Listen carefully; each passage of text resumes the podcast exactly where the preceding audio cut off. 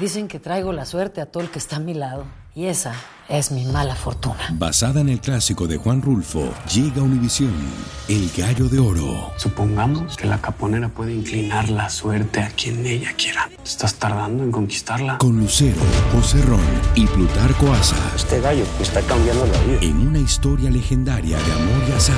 No trates de cambiarme, no lo vas a lograr. El Gallo de Oro, gran estreno miércoles 8 de mayo a las 9 por Univisión.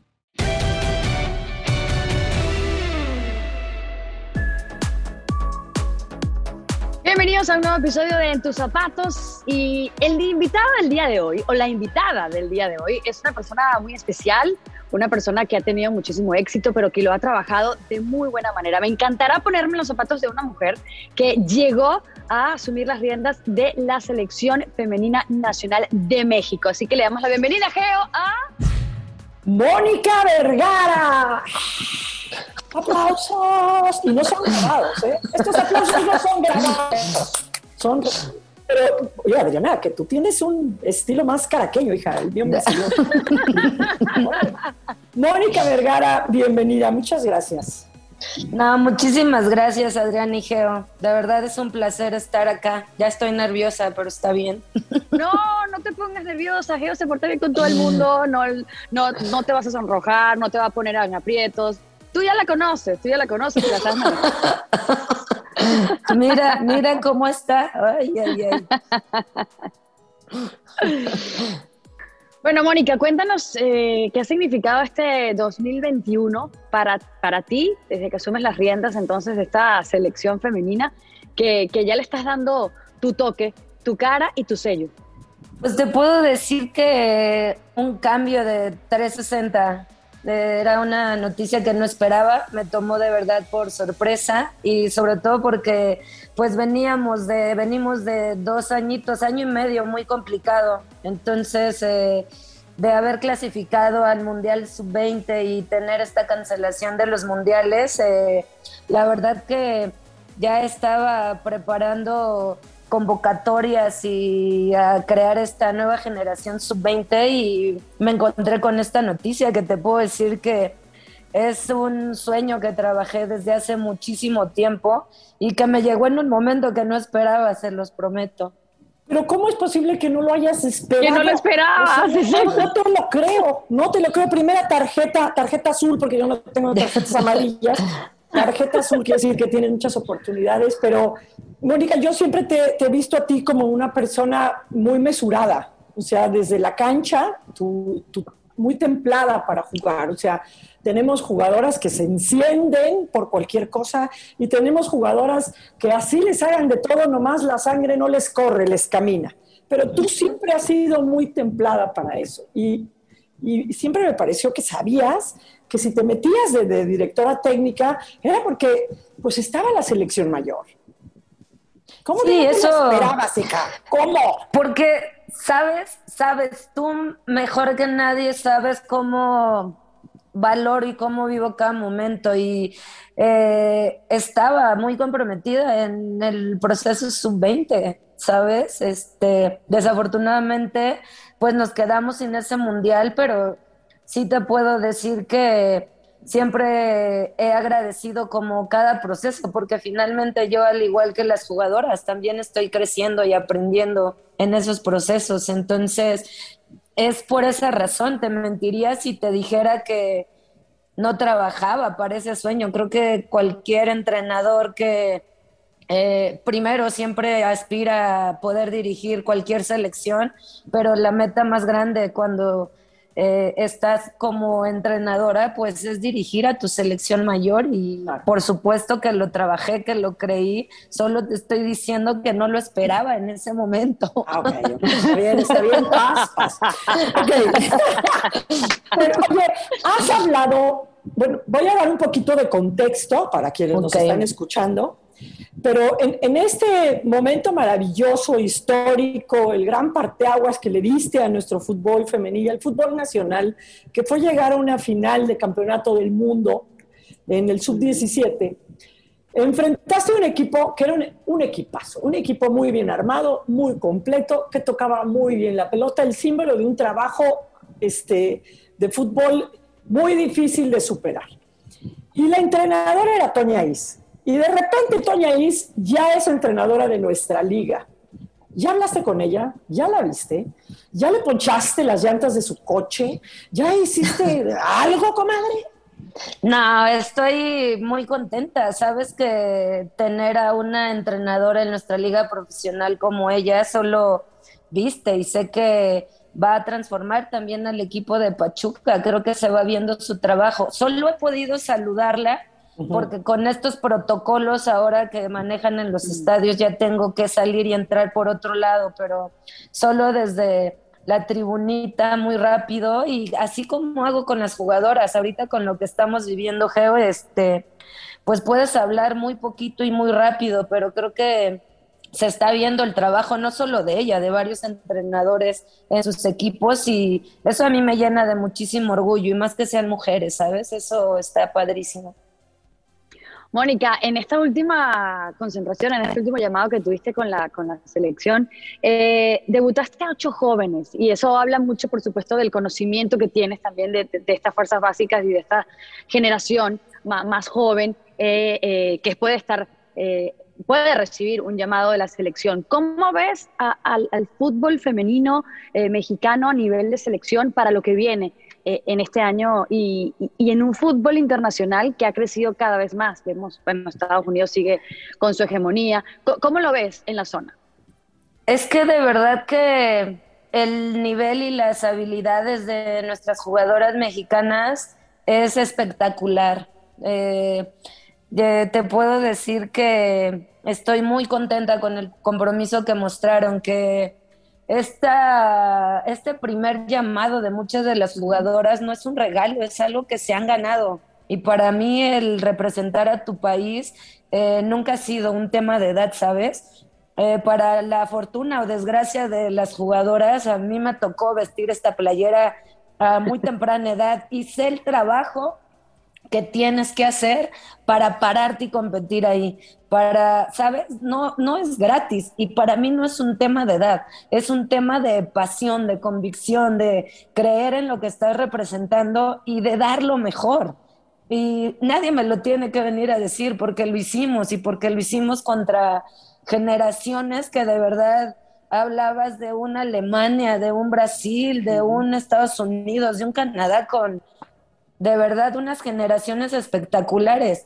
Y te puedo decir que desde ese entonces eh, tuvimos enfrente a personas que nos guiaron y que supimos que con trabajo se les podía competir. Esa es la razón por la que se clasificó un mundial, por la que se fue a Juegos Olímpicos, por la que se ganaron eh, medallas en Juegos Panamericanos, ¿sabes? Entonces, cuando a mí me escuchan hablar que de verdad tengo una visión súper clara es porque la tengo y porque sé que con trabajo no va a ser fácil, porque tienes que de verdad hacer cosas que nunca has hecho, convertirte en alguien que nunca has hecho, pero puedes ver la mejora en el día con día y eso te motiva y es porque has encontrado esa parte que te apasiona y que disfrutas al trabajarlo todos los días y al darte cuenta que te estás acercando a lo que siempre visualizaste, ¿sabes? Mónica, cuando, ustedes eran esta, esta generación que llenó el Azteca, por llamarles así, la generación del... Guerrera, ¿no? Sí, o sea, eh, cuando ustedes rompían concentración y volvían a regresar, ¿cómo encontrabas, cómo se encontraban ustedes? ¿Con qué se enfrentaba Leo Cuellar que tú sientes que ahora tienes una gran ventaja? Pues que ahora tengo a jugadoras profesionales, ¿sabes? En ese entonces te puedo decir que no había una liga profesional, que cada quien tenía que trabajar donde podía, que los niveles socioeconómicos eran muy dispares, muy disparejos, entonces había la que sí podía ir y pagar un gimnasio y ponerse en forma, pero habíamos las que tenías que correr en el parque o hacer lo que tuvieras que hacer, correr en un cerro, este, jugar la cascarita. Entonces el nivel físico sobre todo era muy diferente y ahora si eso lo pones en la mesa con eh, países que ya tenían una estructura, igual y todavía no profesional, pero ya semiprofesional y con una estructura a nivel universitario envidiable como lo tiene Estados Unidos, pues la diferencia era abismal. Entonces el trabajo al que se enfrentaba Leo y los preparadores físicos, imagínate, era primero tienes que poner en forma a las jugadoras para que pues primero logren aguantar los 90 minutos, ¿no? ¿Cierto? Mónica, hablas de Leo. ¿Qué, le aprendiste a Leo fue? Hay muchísimas cosas. Esa valentía para de verdad tomar el cargo del fútbol femenil y de la selección nacional cuando nadie se animaba, cuando tenía que desembolsar de su propio dinero. Eh, yo creo que hasta para alimento de nosotros, ¿eh? porque nosotros nos quedábamos en CONADE, a veces te digo, en el centro ceremonial Otomí, y no había comida, él lo desembolsaba, eh, le pagaba a los que eran en ese entonces, él desembolsaba para dar algunos sueldos. Eh, hablando futbolísticamente, hablando, él ya venía muy preparado por toda la experiencia que ya vivía en Estados Unidos. Entonces, eh, la verdad que yo tengo muy buenos recuerdos, muy buenos y solo agradecimiento, porque creo que también tú decides qué ver en las personas que te rodean. Y bueno, Geo sabe que he estado muy bendecida y rodeada de personas maravillosas que me han arropado, impulsado como persona, como jugadora, como de verdad ser humano. Entonces, muy agradecida. Y Leo fue un parteaguas en el fútbol femenil, creyó en las mujeres de México y de verdad que desarrolló el fútbol femenil. Va la primera con los tacos. A ver. ¿A ti te parece que Leo haya sido alguna vez por algún instante homofóbico? Mm, con el corazón en mi mano te puedo decir que no, que muchas veces quizá no tienes las mejores palabras para expresarte o que cada quien puede interpretar tu respuesta como quiera, pero de primera mano te puedo decir que no, que no lo es, todo lo contrario. Y, y voy a esto porque el fútbol femenil yo, yo tengo la certeza de que en el varonil hay muchísimos jugadores este, no gays, pero, pero el entorno machista pues no les permite, además de las decisiones personales, ¿no? Pero el fútbol femenil, creo que es el deporte femenil, estoy haciendo así una barrida, junto con el básquetbol, con la WNBA, en donde es de manera más abierta esta, esta postura de de mujeres gays, ¿no? O sea, los hay en todos lados, pero... Y sí es un tema, porque sí se ha convertido en una bandera, o sea, eh, creo que, que, sí hay una postura que comenzaría con la selección eh, de Estados Unidos, pero que ahora ha arropado muy bien el mundo, que la FIFA por fin, así la manilla, ya, ya, ¿no? Y ya se atreve a decir, di no a la homofobia, porque antes decía di no a la discriminación.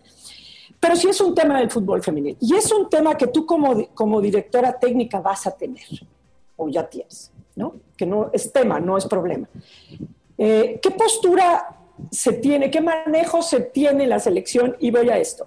En la selección varonil puedes decir, en las concentraciones no pueden traer a sus parejas. Suena normal, ¿no? O sea, que, que con su pareja en una concentración.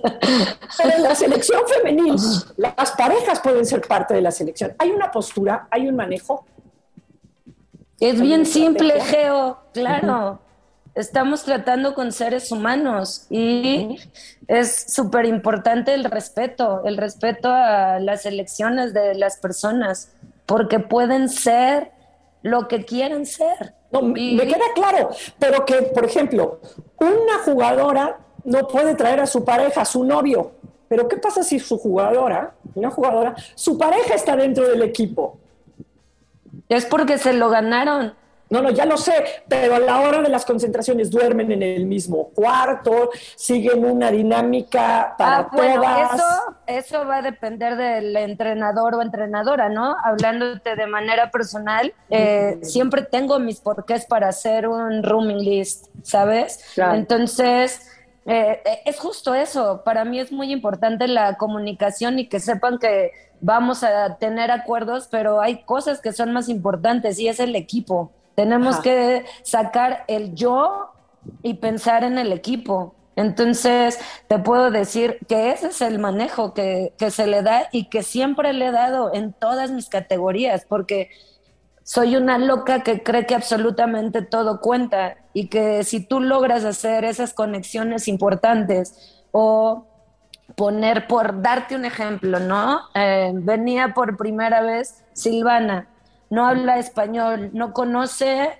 eh, lo que va a representar. Entonces, ¿con quién la pones? Con la persona más apasionada y que le va a hablar de historia de México. ¿Sabes? Que la va Por eso a mí me ponen con Geo. Con lo que representa. Por ponerte un ejemplo.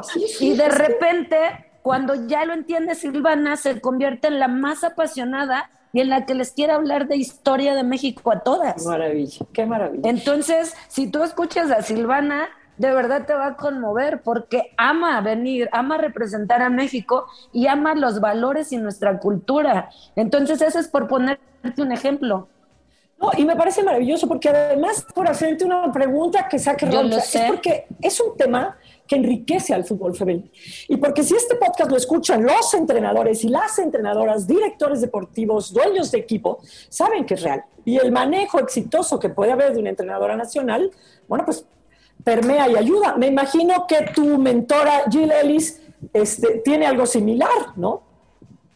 O tuvo con Estados Por Unidos. Por supuesto. Y uh, me lo contó, expresó de una manera tan natural y también cómo lo vivió y lo espectacular que fue. Entonces, es algo que es cotidiano, ¿sabes? Que se tiene que ver con naturalidad y sobre todo los que estamos a cargo lo tenemos que manejar con naturalidad y simplemente abrir esa línea de comunicación para saber los porqués, para qué es y hacia dónde va direccionado todo.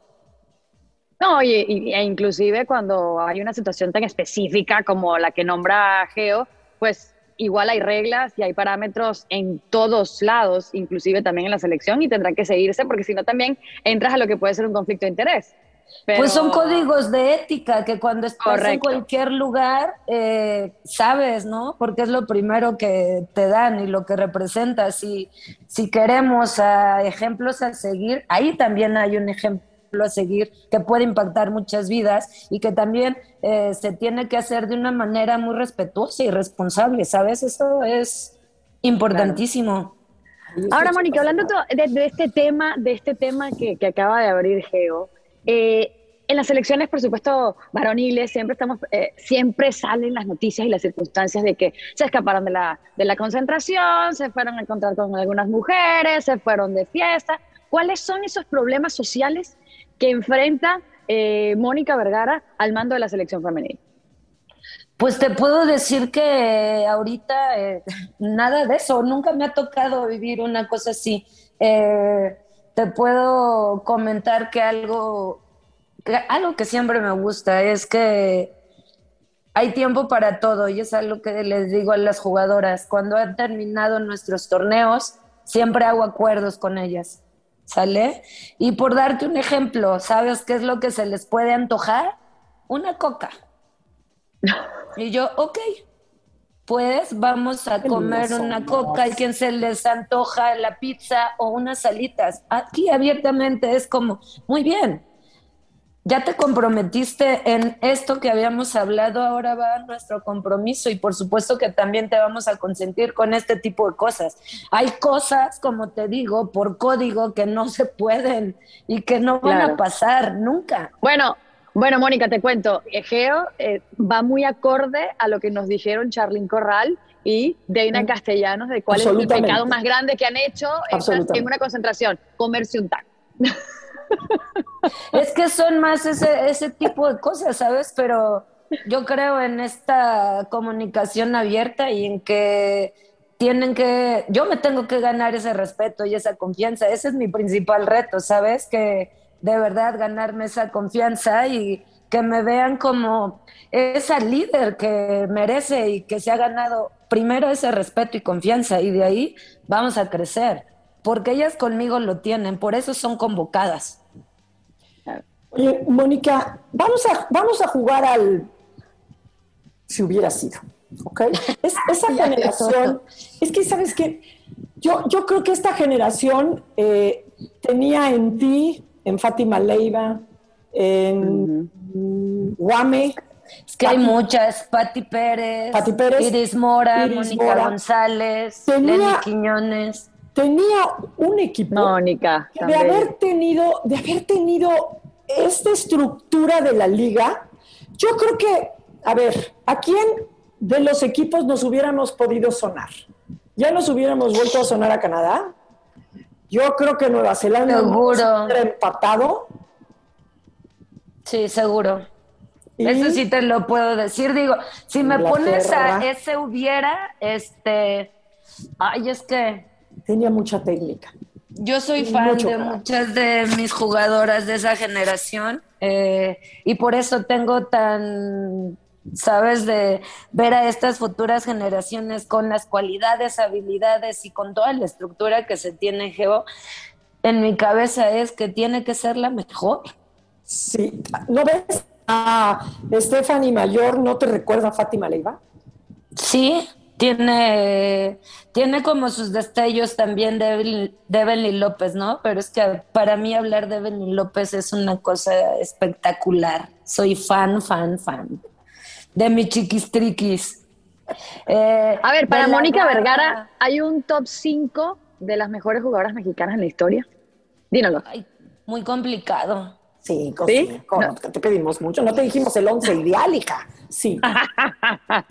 es que mira, porque no tuve la fortuna, pero de ver lo que hizo, de no puedes dejar a Alicia Vargas, a mí me tocó la dicha todavía de encontrar a varias de esa generación del 70 y que juegan y que jugaron espectacular. Yo tenía 11 años y todavía jugué contra Esther Mora, que tenía un nivel espectacular. Em, me tocó esta todavía generación, bueno, Andrea es un ejemplo y un monstruo y un ejemplo muy grande a seguir, pero te hablo de esa generación, de una Edurne, de Anao, que son jugadoras que quizá mucha gente no conoce, pero que lucharon desde los 90, 94, ¿sabes? Marta Casaubón estaban, no, no, tengo, y luego me toca esta generación, te juro, o sea, el carácter y, determinación de una Patti Pérez, eh, esos balones que te ponía tanto Fátima Leiva como Evelyn López eh, y la determinación, lucha y de verdad pasión de Maribel, o sea, no, estuve la clase para jugar atrás de Marlene y de Mónica González, o sea, no, está muy complicado. Y ahora veo estas generaciones que sí, por supuesto, está muy complicado. Aparte yo soy fan de México, de mis jugadoras y siempre me ha gustado valorar y admirar a muchas personas. Oye, ¿cuál va a ser el ideal de, cuál va a ser el, tu estilo? Porque alguna vez platicábamos con, Leo y, y, cuál hubiera sido la amalgama ideal y decimos, bueno, pues ha traído México estadounidenses que tienen esta estructura, esta base, esta enseñanza de jugar fútbol femenil desde, desde chiquitas, que son este, altas, ¿no? Y, que tienen ya muchas este, instrucciones tácticas. Y luego la mexicana que es picosa, ¿no? Donde, donde entrabas tú, Iris, Iris Mora, este, Charlene, etcétera. Bueno, Maribel, por supuesto. Pero como que se jugaban dos estilos diferentes las que jugaban vertical y las que tenían la pelota y nunca nos entendíamos. ¿El tuyo cuál va a ser? Es justo esa mezcla geo. Es lo increíble de estas generaciones y del trabajo de todos estos procesos, ¿sabes? De la formación de la liga, del apoyo de los clubes, del que ya las jugadoras estén entrenando todos los días y se exijan a otros niveles te puedo decir que tenemos a jugadoras súper habilidosas, pero ahora como puedes ver, es una exigencia que desde nuestra portera, eh, su juego de pies, de pies eh, sea espectacular. ¿Por qué? Porque siempre vamos a buscar eh, tener superioridad numérica y desde que tienes una salida tu portera lo hace. Entonces, tenemos que ser así de agresivos, sin importar el rival. Por ejemplo, si me sale a presionar como lo intentó hacer Costa Rica con tres delanteras, muchas gracias. Ahora también te voy a demostrar que vamos a ser un equipo que también sabe jugar. Eh, a medias y también va a saber jugar largo, no un palotazo, pero, ¿sabes? Necesitamos eso y que se plasme. Y agresivos a más no poder cuando no tenemos la pelota. Tenemos que asfixiar a los rivales, que sepan que no les vamos a regalar un centímetro de ninguna cancha en la que pisemos. Perdón, Adriana. ¿Qué consume? Ahí quería Ah. yo llegar. Perdón, Adriana. Ok. Ahí quería yo llegar. Agárrale, agárrale. Aventé mi... ¿No? Ok. Para hacer eso, Tu carnada. mi carnada, para hacer eso necesitas un equipo muy físico. Y, y yo creo que ese, ese es un tema que al fútbol femenil, en general al deporte femenil en México, no ha llegado. O sea, sí tenemos atletas de alto rendimiento como Paola, como María Espinosa, ¿no? Pero al fútbol femenil todavía no llega un biotipo con, porque no tenemos una infraestructura las mujeres de rollo atlético. No, no lo tenemos a nivel masivo. ¿Cómo vas a lograr eso? ¿Cómo le vas a, a meter más físico? Porque, o sea, a las gringas no solo hay que presionarlas, hay que quitarles el balón, pero hay que chocar contra ellas de manera legal o no legal y no salir volando. Hmm. ¿no? ¿Cómo, ¿Cómo vamos a hacer eso para llegar al lugar número 8 del mundo, como dijiste? Es justo eso, que ahora tenemos eh, tantas plataformas Geo y que lo pueden seguir las jugadoras. Antes no se tenía nada de esto. ¿Cómo? Eso es lo primero que tiene que aumentar, el compromiso para de verdad llevarse a otro nivel. Porque te puedo decir que el juego que tuvimos contra Costa Rica alcanza un nivel en sí alto, que rebase el nivel de nuestra liga, pero que todavía no va a rebasar el nivel de los mejores ocho del mundo. Es el comienzo, pero el compromiso está de todos en que tenemos que elevar esos parámetros. ¿Me explicó? Entonces, es trabajo de todos los días, Geo. Eh, y te digo, lo sé porque se puede hacer, porque la transformación que esa generación, sin tener los recursos que se tienen hoy en día, lo pudo hacer, no hay razón la que, por la que en este momento no podamos hacerlo. Y no me refiero a que te tienes que meter cosas y crecer, no, no, no, es llevarte al nivel en el que acá mentalmente te diga que puedes competir y eso solo te lo da el trabajo. Cuando tu mente en serio, manda cosas y tu cuerpo lo puede hacer, no sabes la sensación tan bonita que sientes como jugadora. Ahora, Mónica, comentabas eh, en alguna entrevista que el nivel físico y, de juego de las jugadoras en México, en la liga, eh, no estaba tan por detrás del nivel de las jugadoras en Europa. ¿Por qué dices eso y por dónde lo ves para pues, tener este fundamento? Mira, lo que hablaba es, eh, siempre he creído que la jugadora hace al club y la camiseta que porta. Para mí, puedes jugar en el barrio y ser la mejor jugadora si lo haces con toda determinación, ¿sabes? Entonces, ¿por qué hacía ese tipo de comentarios? Muchas, muchas veces hay que evaluar. Sí estoy en un equipo europeo, pero no tengo minutos. Y tengo a jugadoras que están jugando todo el tiempo, están ganando experiencia, están ganando este nivel que necesitas para estar dentro de la cancha, ¿sabes? Entonces, y en verdad es que el nivel de la liga está elevándose, o sea, yo te puedo decir cuántas jugadoras tuvimos en esta concentración de nuestra liga, 17, uh -huh. ¿sabes? es trabajo, es trabajo de ellas, de la convicción que le pongan cada día y también de esa ambición y de mejora continua que tengan para decir, ahora me quiero retar y me quiero ir a otro país, pero a jugar y a ser titular y a ganarle el lugar a tal jugadora. Yo quiero que piensen así. Fíjate, alguna vez me tocó, yo sé de estas que jugaban en su liga y subía yo a la Jusco, felizmente uh -huh. los sábados a correr como loca y de repente me encuentro con que en el equipo contrario estaba Mónica Vergara. Yo dije, ¿qué rayos la tienen que contratar esta ya? ¿Por qué carajo se viene a meter aquí en nuestras ligas? Bueno, pues órale. Pues la, la correteé por toda la cancha durante los 80 minutos que duraba el partido y al final nos estábamos echando, creo que un taco, un, este, una quesadilla ahí arriba. Y me acuerdo que le pregunté que, qué seguía, que qué le gustaría hacer. Y, qué crees que me contestó Mónica Vergara? ¿Quieres decirlo tú, Mónica, o lo digo yo? Ya vas a empezar a sacar mis trapitos. Pues en ese momento no sabía. Dilo, dilo.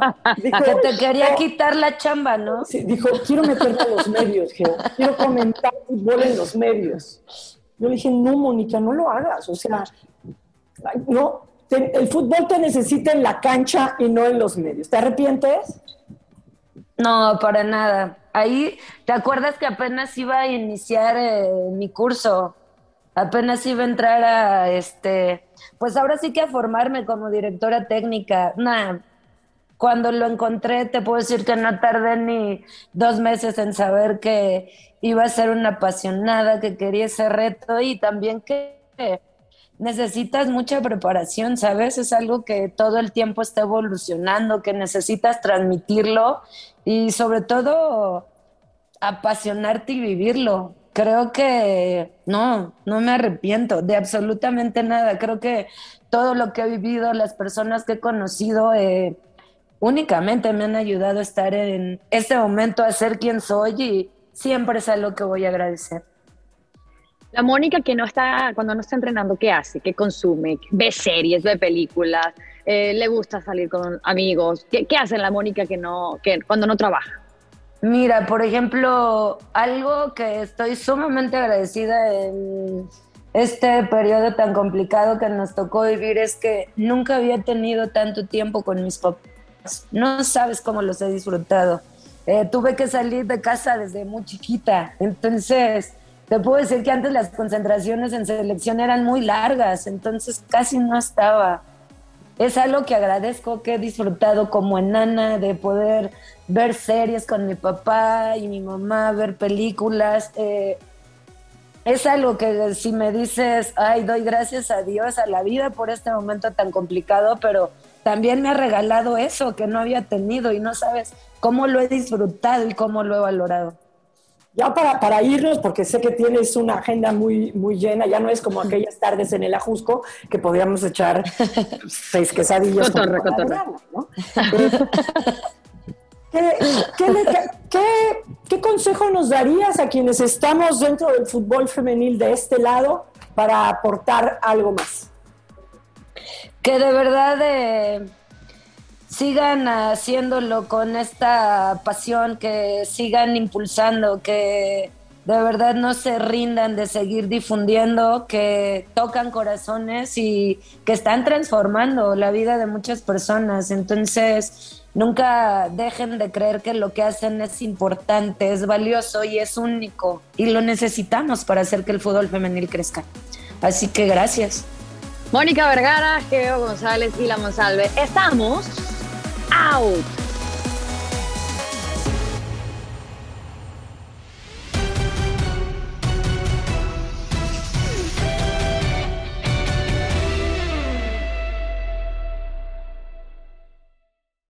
Lucero junto a José Ron protagonizan El Gallo de Oro. Gran estreno miércoles 8 de mayo a las 9 por Univisión. Y de las mejores.